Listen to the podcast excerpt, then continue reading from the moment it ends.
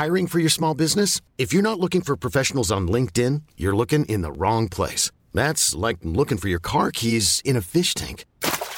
LinkedIn helps you hire professionals you can't find anywhere else, even those who aren't actively searching for a new job but might be open to the perfect role. In a given month, over 70% of LinkedIn users don't even visit other leading job sites. So start looking in the right place. With LinkedIn, you can hire professionals like a professional. Post your free job on linkedin.com slash achieve today.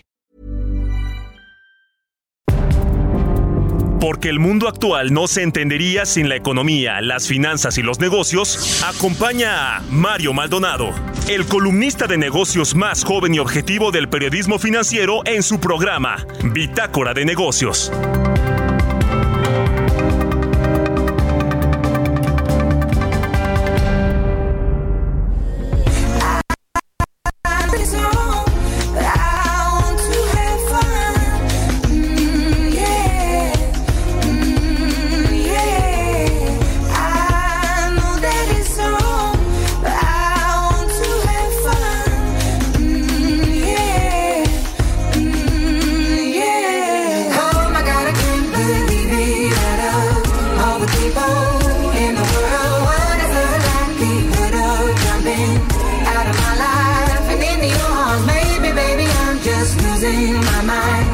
It's a trouble, but it feels right here.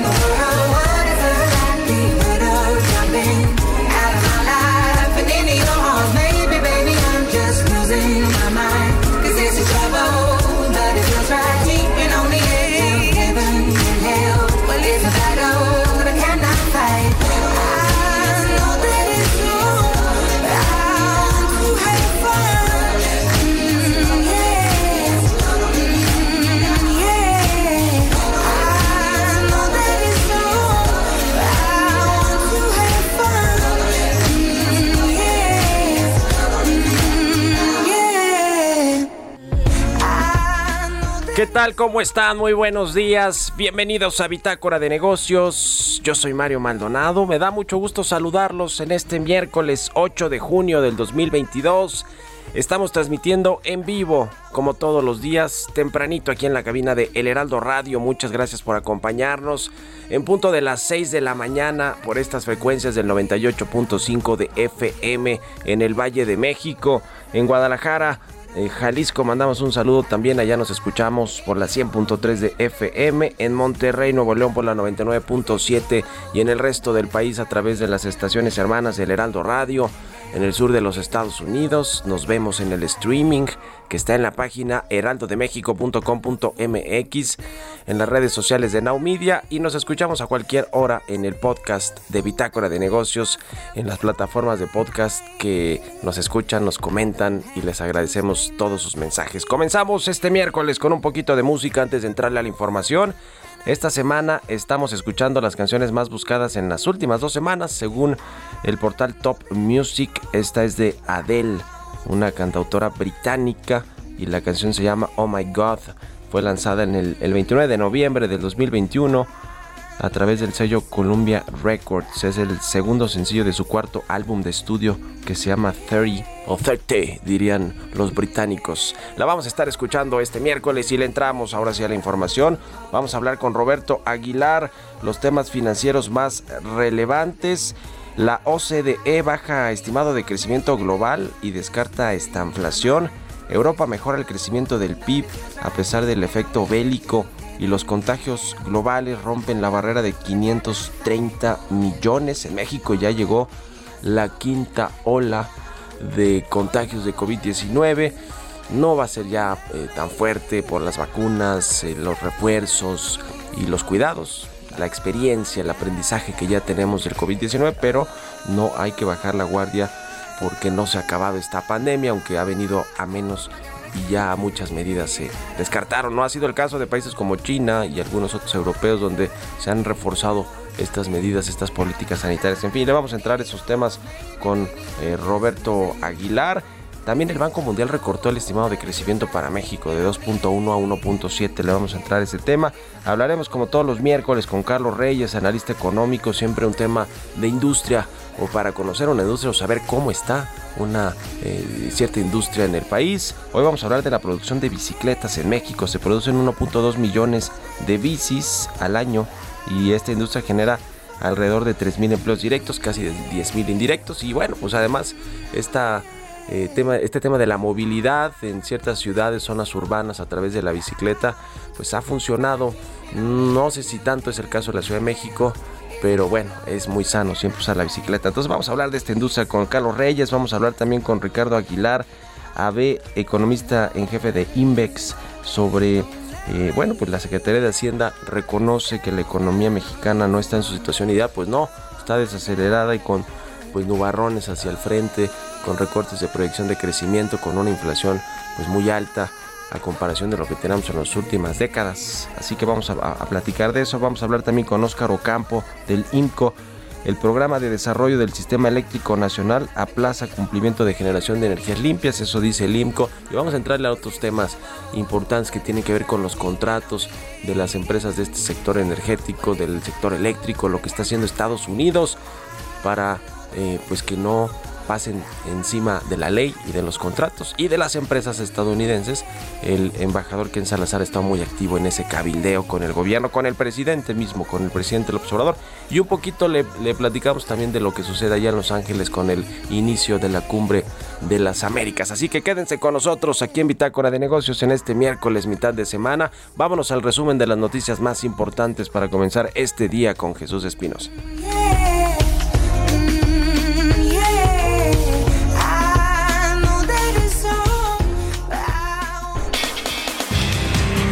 Rogelio Ramírez de la O, secretario de Hacienda y Crédito Público, afirmó que México no está para enfrentar una crisis como la del 2020 y aún necesita tiempo para alcanzar una plena recuperación en todos sus sectores. Sobre la recuperación económica mexicana luego de la caída de 8.2% en 2020, que superó la de los años 90 y la de 2008, el secretario de Hacienda señaló que en el primer trimestre de este año, el nivel del Producto Interno Bruto se encontró a 98% del nivel prepandemia. Destacó que se está avanzando en la recuperación de los sectores y por regiones, con tasas en algunos casos por encima de las observadas en la prepandemia, pero que aún no se está en una situación ideal. La defensa de Emilio Lozoya, exdirector de Petróleos Mexicanos, señaló que su cliente está dispuesto a hacer frente a las cantidades solicitadas por la acusación para reparar los daños económicos causados por su gestión a cambio de evitar ser encausado en los casos de Odebrecht y agronitrogenados.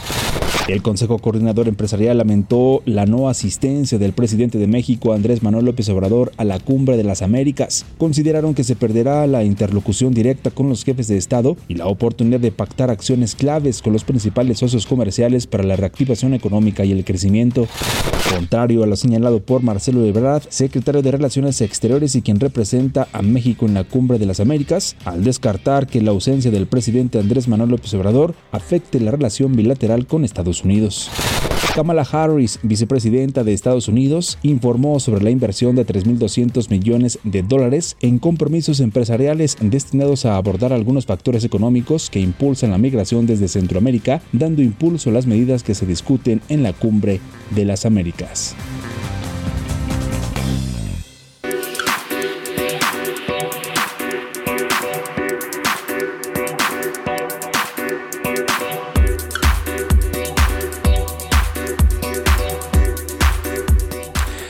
Pasado con la Comisión Nacional Bancaria y de Valores en este gobierno?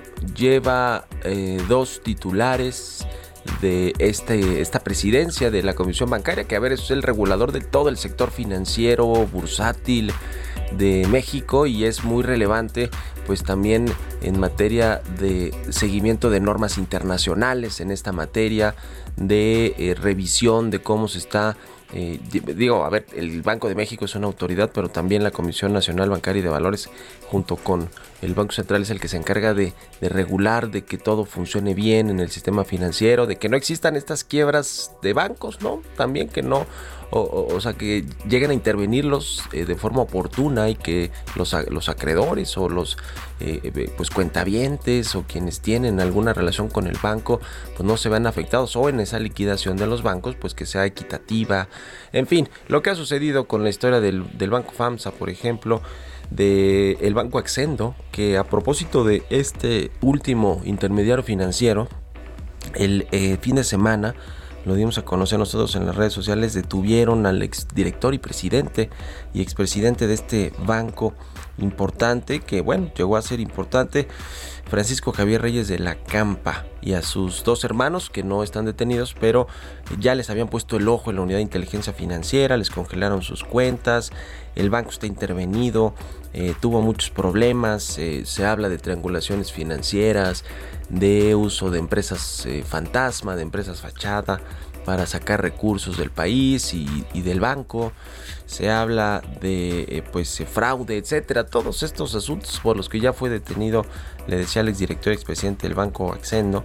Y bueno, pues veremos qué logra con la autoridad arreglar o no con las autoridades eh, eh, pues fiscal, eh, no solo fiscales, sino las autoridades judiciales, ¿no? La Fiscalía General de la República, si de, pronto le piden un acuerdo reparatorio, en fin, lo que, lo que pues el gobierno y la propia Fiscalía General de la República ha buscado, intentado con prácticamente todos estos empresarios, exfuncionarios que han estado relacionados con asuntos de corrupción, de fraude, de triangulación de, de recursos y Luego, la pregunta clave aquí es qué ha pasado con la Comisión Bancaria, que no ha regulado al parecer muy bien este sector financiero para evitar que suceda esto antes de que pues se defraude a los clientes, a los acreedores, a los socios de los bancos, ¿no? Ese es el problema.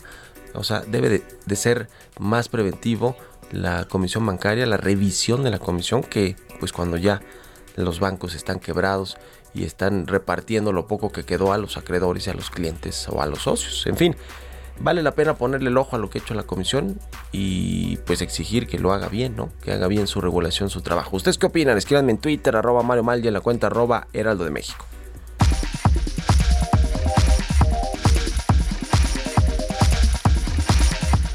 Roberto Aguilar ya está con nosotros, eh, como todos los días, mi querido Robert, buenos días. ¿Cómo estás, Mario? Me da mucho gusto saludarte a ti y a todos nuestros amigos. Fíjate que la guerra en Ucrania hace que las perspectivas de crecimiento sean mucho más sombrías, aunque la economía mundial debería evitar un brote de estanflación al estilo de los años 70. Esto lo dijo hoy la Organización para la Cooperación y el Desarrollo Económico, que, bueno, al mismo tiempo estaba recortando sus previsiones de crecimiento, Mario, pero aumentando los pronósticos de inflación.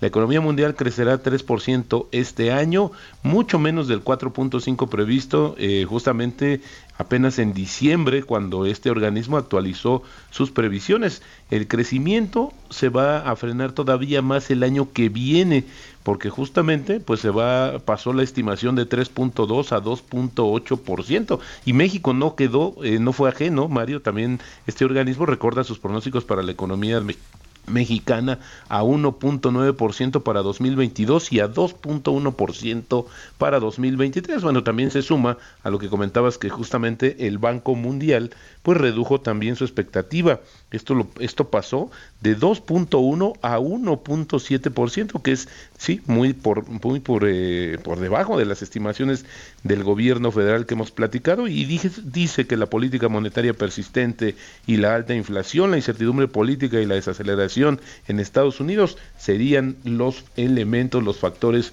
que limitarían el crecimiento de la economía mexicana. Por otra parte, Mario, te comento que justamente se dio a conocer el comportamiento de la economía de la zona euro en el primer trimestre del año y esto creció mucho más rápido justamente eh, eh, respecto a los tres meses anteriores, es decir, al, cierre del año pasado, y esto justamente hizo que la Unión Europea revisara al alza sus estimaciones anteriores. El crecimiento del empleo en la zona euro también se revisó al alza para mostrar una nueva aceleración en el periodo de enero a marzo en comparación con el trimestre anterior.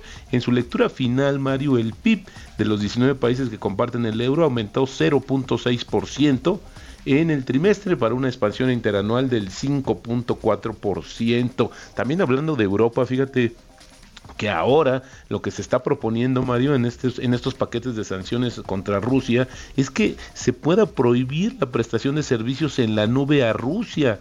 Esto como parte también de un nuevo paquete que se está preparando en la Unión Europea, luego de que no se pudo acelerar el tema petrolero, Mario, pues están buscando otras alternativas. Si esto sucede, todavía no está claro cómo afectaría la prohibición justamente de la Unión Europea a Rusia, porque los principales proveedores de los servicios de la nube en Europa son empresas estadounidenses como Amazon, Google y Microsoft. Así es que bueno, pues había que ver esta situación sin duda muy interesante. También te platico, Mario, que las autoridades de Shanghái intentan reavivar la confianza justamente de eh, las empresas multinacionales afectadas y frustradas por el confinamiento en esta ciudad más de dos meses, celebrando múltiples reuniones con empresas extranjeras y suavizando un requisito fronterizo clave para los trabajadores extranjeros. Tratan de buscar una mejor, pues una mejor visión, una mejor imagen justamente de este centro de industrial tan importante, no solamente en China, sino en el mundo. Y ayer también, fíjate, interesante lo que sucede, Mario, porque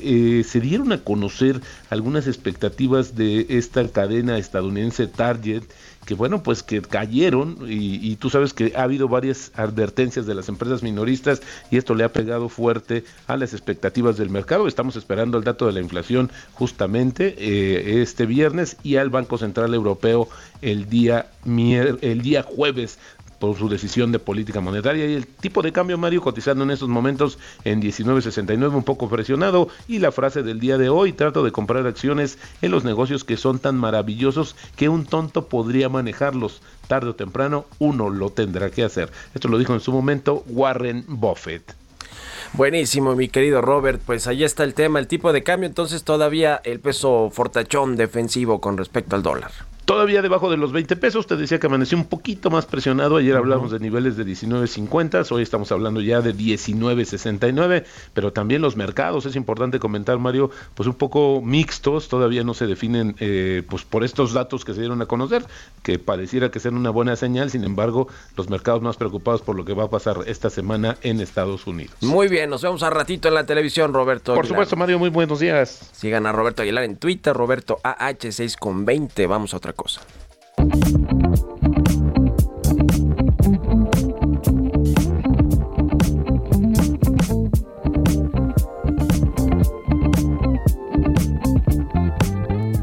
Y como todos los miércoles ya está aquí en Bitácora de Negocios Carlos Reyes, analista económico, eh, conductor. Mi querido Carlos, ¿cómo te va? Buen día. Estimado Mario Maldonado, muy buenos días, buenos días a lo de todo de Bitácora de Negocios. Oye Mario, bueno, pues dado que la semana pasada se celebró el Día Mundial de la Bicicleta, específicamente el pasado 3 de junio. Este día que, bueno, pues se instauró para, pues precisamente para resaltar y promover el uso de este medio de transporte por ser, pues, sostenible, sencillo, limpio, ecológico. Bueno, pues precisamente a raíz de este día considero un buen momento para hablar sobre lo que representa esta industria en los indicadores económicos de México y cómo nos encontramos en el contexto global. Y es que es precisamente el tráfico, el pesado tráfico vehicular y también, por qué no decirlo, Mario, el deficiente servicio de transporte público y particular que hay en México, que bueno, pues precisamente una de las alternativas por la cual está optando cada vez un mayor número de personas para movilizarse, pues es precisamente la bicicleta, sobre todo en las grandes ciudades. Esta situación también podría generar que los fabricantes mexicanos de este medio de transporte pues estarían en mejores condiciones o por lo menos eso se podría pensar. Sin embargo, Mario, pues no no es así sino que por el contrario, la producción se encuentra pues un tanto estancada y la verdad es que no refleja un crecimiento. Fíjate que de acuerdo con datos de la Asociación Nacional de Fabricantes de Bicicletas, esta que encabeza Jesús Fares, pues eh, y en donde se agrupan a 12 de los principales productores eh, que están distribuidos en varios estados de la República Mexicana. Bueno, aquí se representa el 75% de la producción nacional. En conjunto, los miembros de esta asociación actualmente está produciendo 1.2 millones de bicicletas anuales. Esto en todas sus variedades. Están los de montaña, juvenil, infantil, ruta y de carga. Esta cifra, los 1.2 millones de bicicletas anuales, pues aún está lejos porque fíjese que, por ejemplo, hace una década se producían casi 3 millones de unidades en promedio, es decir, que en los últimos 10 años, por lo menos, la producción ha caído casi en 50%, prácticamente en todas sus variedades. De algún modo, pues esto refleja el por qué México no se ubica entre los primeros fabricantes de bicicletas a nivel mundial. El primero, el primer lugar de producción en bicicletas lo tiene China, le sigue Taiwán, India, Países Bajos, Japón, Reino Unido y Estados Unidos. A pesar de este entorno complicado que enfrenta el sector, bueno, es importante mencionar que las bicicletas en México, pues sí son competitivas frente a unidades importadas, es decir, que no deja, no deja de ser una industria importante en el contexto interno.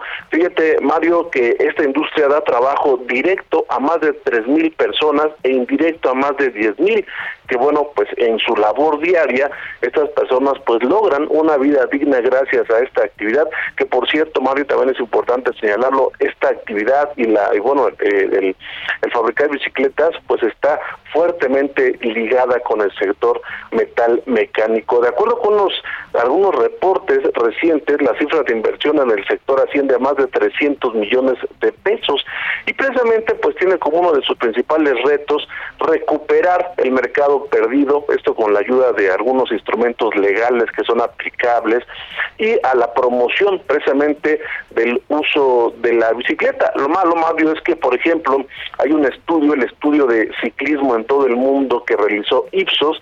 En este se muestra que en México el 68% de los que eh, incluyó esta encuesta, bueno, pues consideran que en nuestro país es peligroso transitar en las ciudades y es que sabemos que gran parte de las ciudades importantes del país, Mario, pues no están diseñadas para esto. También que el 29% de los mexicanos usa la bicicleta una vez por semana y bueno, en cumplimiento de normas, 70% de los mexicanos considera que los ciclistas pues no respetan el reglamento, es decir, que falta mucho tanto para apoyar la industria como para la cultura de este tipo de transporte. Muy bien, muchas gracias mi querido Carlos, un abrazo, buen día.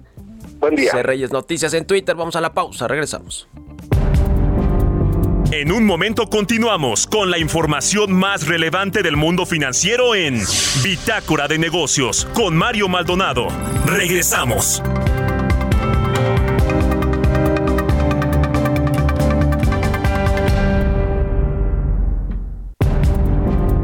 Estamos de vuelta en Bitácora de Negocios con Mario Maldonado.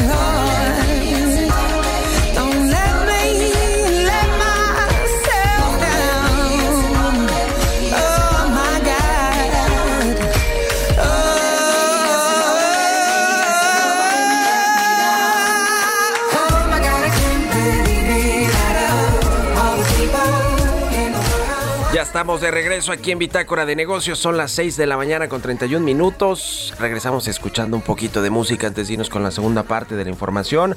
Estamos escuchando esta semana. Many of us have those stubborn pounds that seem impossible to lose, no matter how good we eat or how hard we work out. My solution is PlushCare. PlushCare is a leading telehealth provider with doctors who are there for you day and night to partner with you in your weight loss journey. They can prescribe FDA-approved weight loss medications like Wagovi and Zepbound for those who qualify. Plus, they accept most insurance plans. To get started, visit plushcare.com slash weight loss. That's plushcare.com slash weight loss. de las más escuchadas en las últimas dos semanas según el portal Top Music. Esta es de la británica Adele. Se llama Oh My God. Es, de su, es su segundo sencillo de su cuarto álbum de estudio 30. Así que con esto nos vamos al segundo resumen de noticias con Jesús Espinosa.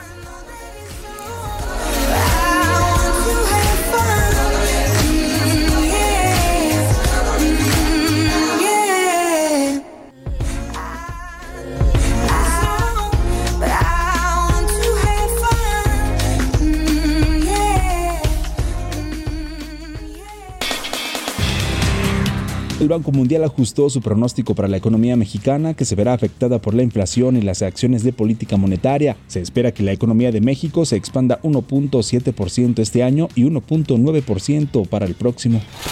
Rogelio Ramírez de la O, secretario de Hacienda, aseguró que México tiene una oportunidad única para atraer inversiones y convertirse en un polo de atracción para la región de Norteamérica en el marco del Tratado de Libre Comercio de América del Norte. De acuerdo con estimaciones del Banco de México, la actividad económica observada al cierre de 2019 podría recuperarse entre el cuarto trimestre de este año y octubre y diciembre de 2023. Para este año, el Banco Central prevé un crecimiento del Producto Interno Bruto de entre 1.6 y 2.8%, con una estimación central de 2.2%, mientras que para 2023 se anticipa una expansión entre 1.4 y 3.4%, con una estimación central de 2.4%. Según estimaciones del Instituto de Finanzas Internacionales, durante mayo, los mercados emergentes resistieron una salida de capitales de 4.900 millones de dólares. Destacó que el creciente riesgo de recesión mundial está pesando sobre los mercados emergentes.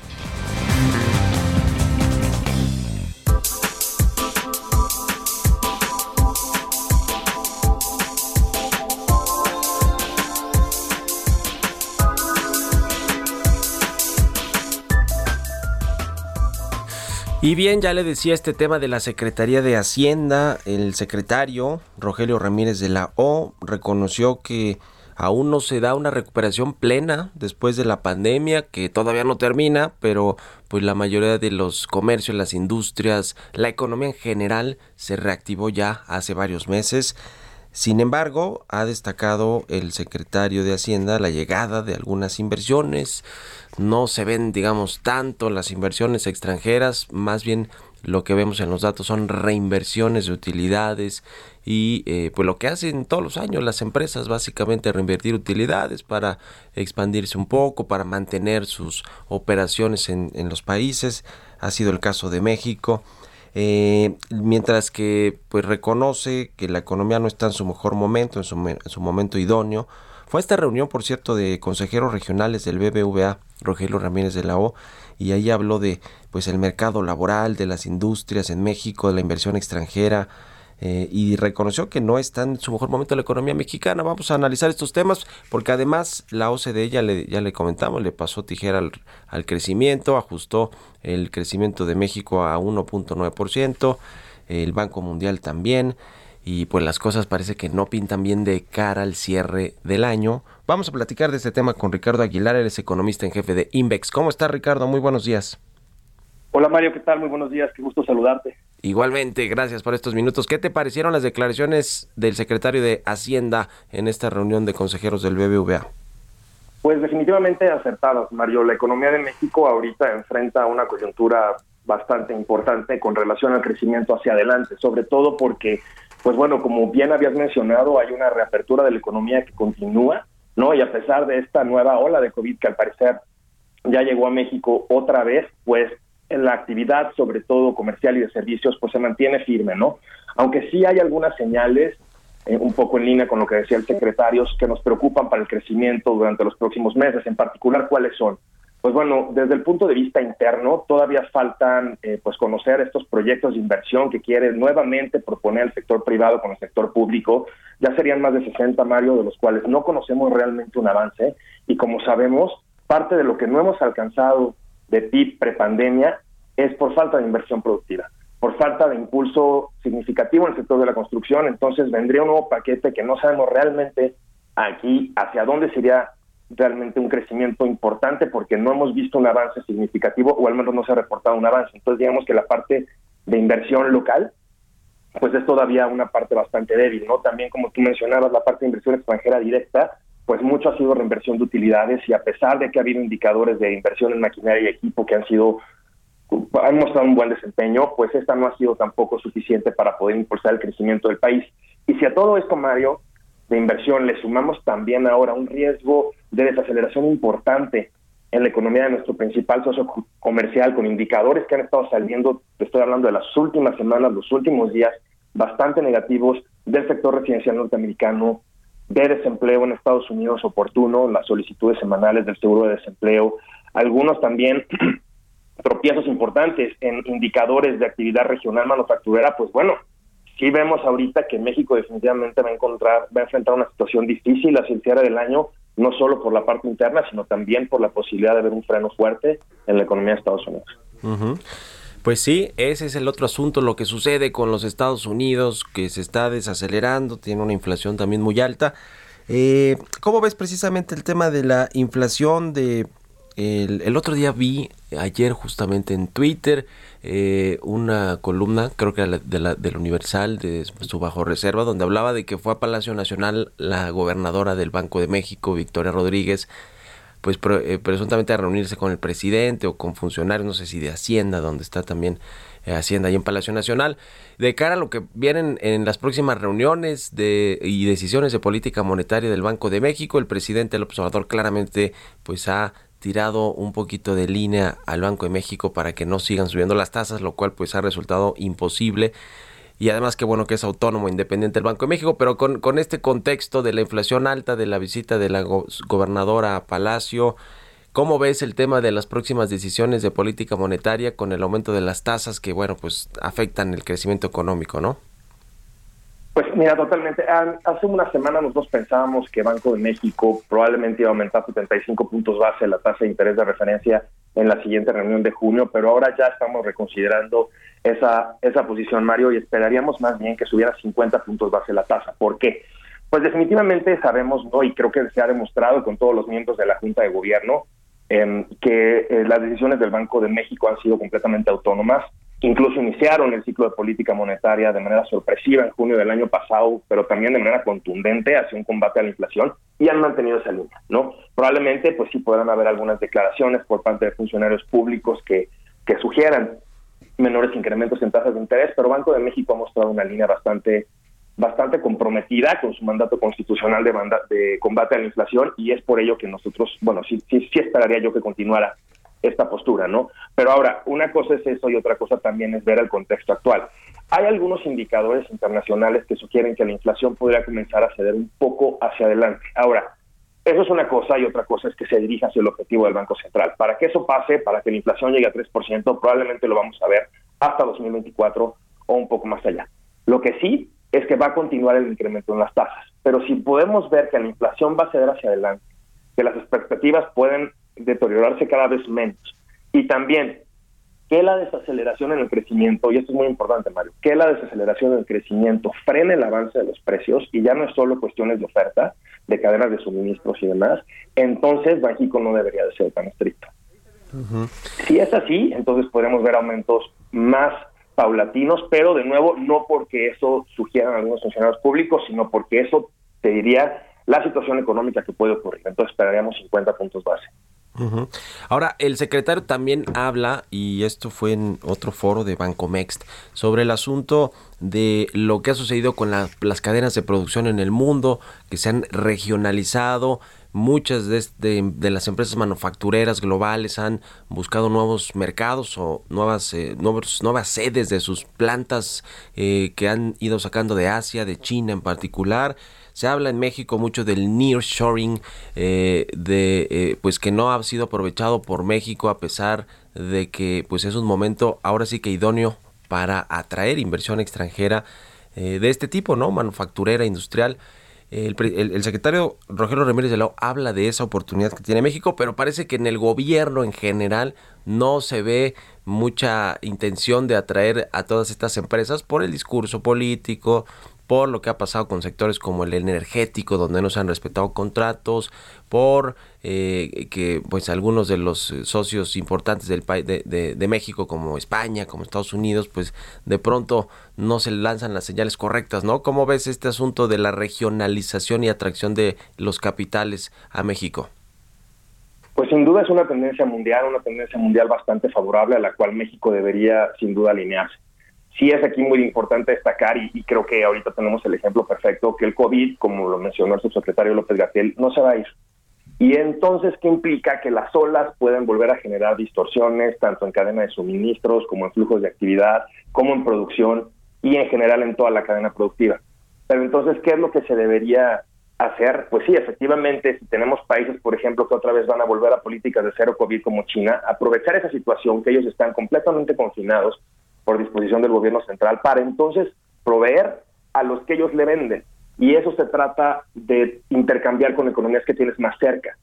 No pueden arriesgarse ya tanto las empresas que están a miles de kilómetros de distancia a que les cierren un puerto y no puedan exportar o importar insumos.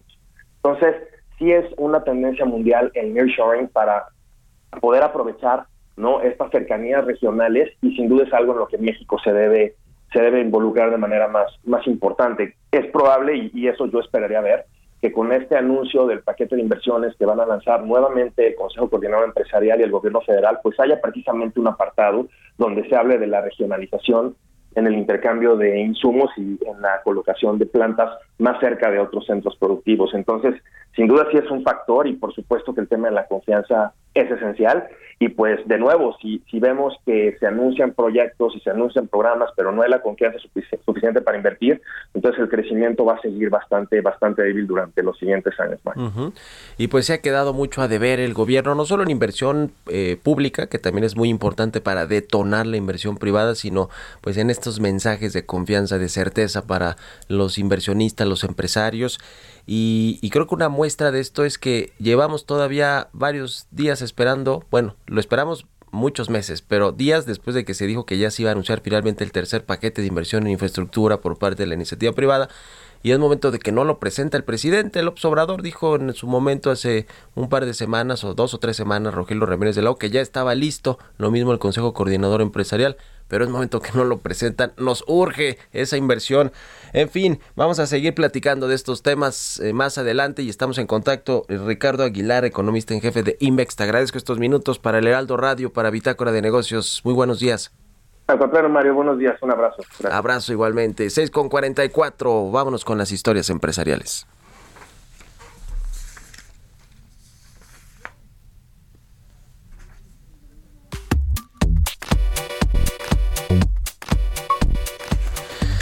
La Feria Internacional de Franquicias ya eh, llegó a México, se presentó esta Feria Internacional que se realizará en la ciudad, eh, en la capital, aquí en México, en la Ciudad de México.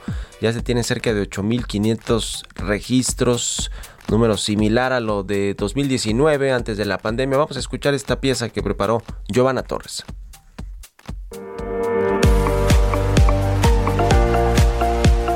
Con el objetivo de una relación ganar-ganar entre emprendedores y empresarios, se presentó la Feria Internacional de Franquicias a realizarse de este jueves 9 al 11 de junio del 2022 en el World Trade Center de la Ciudad de México. El presidente de la Asociación Mexicana de Franquicias, Mario Alberto Briceño Martínez, señaló que con la recuperación económica, la necesidad de más personas de ganar negocios este año y la promoción que tiene este modelo de negocios, se esperan que las ventas de este esquema emprendedor crezca 12%, mientras que el director general de Comexposium México, Francisco Segura Camacho, detalló que al día de hoy se tienen cerca de 8.500 registros, lo que en volumen es similar al observado en 2019 antes de la pandemia. Destacó que de estos registros, 67% son de mujeres. En México hay más de 1.200 marcas operando, existen 10 categorías y 9 giros diferentes de los cuales se tienen destacado que las tres principales categorías son alimentos y bebidas con 35%, servicios 25% y salud y belleza 20%. Enrique Alcázar Córdoba, consultor y vicepresidente de franquicias de la Concanaco Servitur México, destacó que desarrollar negocios también es benéfico para la economía, pues los empleos generados son formales. Finalmente, Jorge Valencia, presidente del Instituto Latinoamericano de la Franquicia, dijo que hay franquicias que van desde los 120 mil pesos hasta los millones de dólares, por lo que hay oportunidad para diferentes presupuestos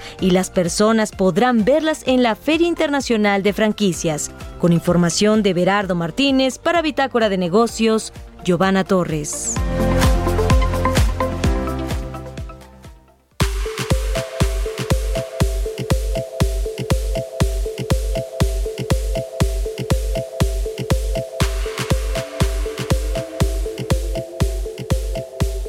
Y bueno, ya le platicaba al inicio del programa sobre este asunto del sector energético y este programa de desarrollo del Sistema Eléctrico Nacional 2022-2036 que presentó la Secretaría de Energía.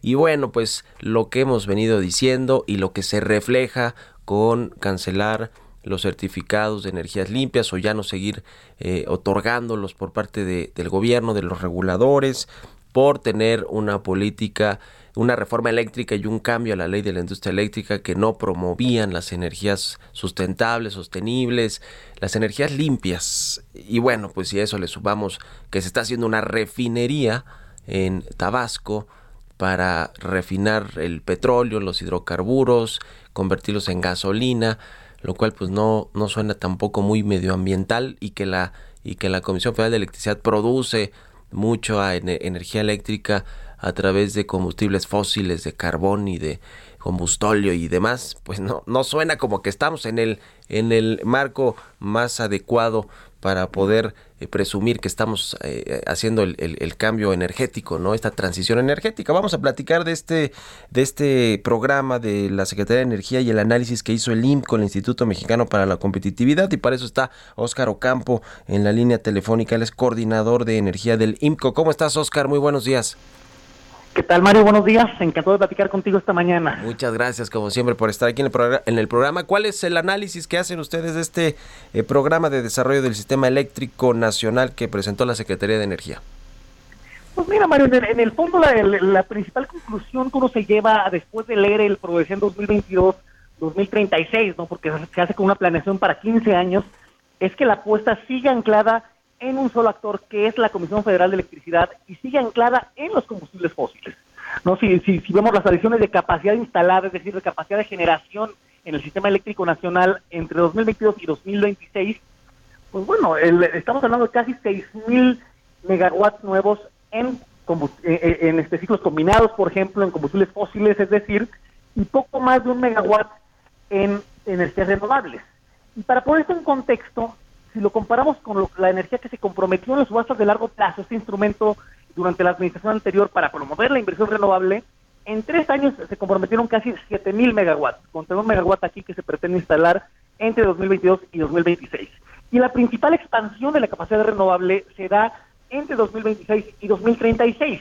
Sin embargo, aquí estamos hablando ya en el largo plazo y no se presenta una ruta creíble, por decirlo menos, de que esta expansión de capacidad renovable, solar fotovoltaica, eólica, hidroeléctrica, se va a llevar a cabo, ¿no? Esa, esa sería una primera implicación. La segunda implicación es que se sigue dejando de lado la transmisión eléctrica. Sigue sin haber proyectos ambiciosos para reforzar la red nacional de transmisión que al día de hoy se encuentra saturada, que al día de hoy se encuentra rebasada por la falta de planeación y tampoco es, es, este un tema que se aborde con seriedad.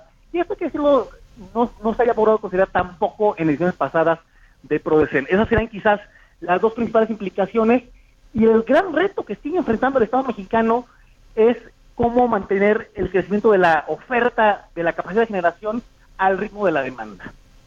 Que ahorita en el, escenario base traen un 3% de, de, crecimiento de la demanda anual, que es poquito arriba del crecimiento del PIB. Pues sí, se ha quedado muy corto el gobierno federal en esta estrategia de, eh, bueno, si es que hay estrategia hacia la transición energética, hacia energías limpias. Eh, el caso de la CFE, eh, tenemos claramente no pasó la reforma eléctrica, pero sí se mantiene la ley de la industria eléctrica y eso, por lo menos momentáneamente, en lo que se litiga judicialmente y los amparos, etcétera, pues sí tiene ventaja la CFE en el despacho de la energía eléctrica frente a los privados, ¿no? A los privados que pues apuestan o, la mayoría tienen pues plantas de, de, generación de energías limpias. Así es, contra los privados que no obtengan suspensiones y o que no obtengan amparos, ¿no? Porque recordemos que siguen estando las suspensiones y los privados siguen en su legítimo derecho de recurrir a un tribunal, solicitar un amparo y dado el precedente que estableció la Corte en, en, abril de este año, que aunque no logró la mayoría calificada de ocho ministros, sí logró una mayoría simple de siete ministros que votaron por la inconstitucionalidad. Así es que eso manda una directriz a los tribunales, es que probablemente tengan éxito estos amparos, este, eso está por definir si no podemos adelantar vísperas, pero todavía no queda tan clara la que la, que la implementación plena de la ley de la, de la reforma, la ley de la industria eléctrica se va a llevar a cabo. Ahora, la CFE sí tiene eh, producción de energía eléctrica renovable, o sea, sí la tiene y yo cuando fueron los foros del, del, Congreso Federal para debatir la industria eléctrica, que anduvo ahí Manuel Barlet y muchos de sus funcionarios, pues ellos decían, no, nosotros también producimos limpio, pero producen más sucio que limpio, ¿no? En general. Así es, aquí hay, hay dos cosas que destacar. En primer lugar, sí tiene energías limpias, pero estas son hidroeléctricas y en un país como México no puedes apostarle y mirar hacia el futuro con las hidroeléctricas que se inauguraron en el sexenio de López Mateos en 1960. No, pues esto es una mala idea por dos razones. Las hidroeléctricas hay que entenderlas como baterías, como acumuladores de energía que se utilizan cuando un pico en la demanda. Esto tiene una razón económica porque es con las energías más caras que se puede eh, vender a mejor precio su, su electricidad y esto también una razón operativa porque te gasta una reserva de energía que puedes inyectar a la red en los momentos de mayor demanda. Y, en segundo lugar, CFE, ok, sí tienes las hidroeléctricas, pero no tienes este planes ambiciosos para expandir la capacidad solar fotovoltaica eólica. Y CFE diría, sí, perdemos el proyecto en Puerto Peñasco, que va a ser el parque solar más grande en América Latina. Pero la realidad es que eh, eh, ese gigawatt que prometió CFE no se va a instalar sin, eh, completo hasta su cuarta etapa en 2028. 2022 va a cerrar siendo un parque solar de 420 megawatts, si lo completan a tiempo. Así es que ese es su gran proyecto de, energías renovables. Están las repotenciaciones de hidroeléctricas, pero que realmente representan, en, de acuerdo con datos de la propia CFE, muy pocos megawatts. Estamos hablando de 300 megawatts más o menos. Es decir, una cantidad muy por debajo de las necesidades del país y de los compromisos del país en el Acuerdo de París o en la Ley de Transición Energética. Pues ahí está el tema. Muchas gracias, como siempre, Oscar Ocampo, coordinador de energía del IMCO, por haber estado aquí en Bitácora de Negocios. Te mando un abrazo y muy buenos días. Un abrazo, Mario. Como siempre, un gusto platicar contigo tu auditorio. Hasta luego, que estés muy bien. Pues con esto nos despedimos. Gracias por habernos acompañado este miércoles aquí en Bitácora de Negocios. Se quedan en estas frecuencias del Heraldo Radio con Sergio Sarmiento y Lupita Juárez. Nosotros nos vamos a la televisión, al Heraldo Televisión, a las noticias de la mañana y nos escuchamos aquí mañana tempranito en punto de las seis. Muy buenos días.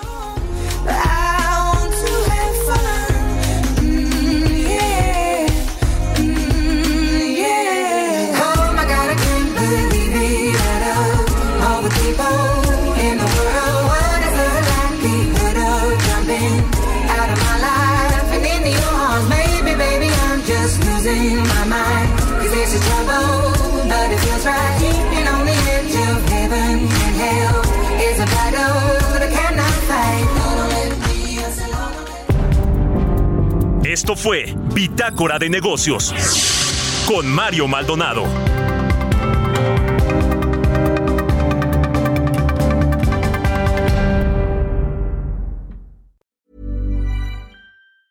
Ever catch yourself eating the same flavorless dinner three days in a row? Dreaming of something better? Well, HelloFresh is your guilt-free dream come true, baby. It's me, Kiki Palmer. Let's wake up those taste buds with hot, juicy pecan crusted chicken or garlic butter shrimp scampi. Mm. Hello Fresh. Stop dreaming of all the delicious possibilities and dig in at HelloFresh.com. Let's get this dinner party started.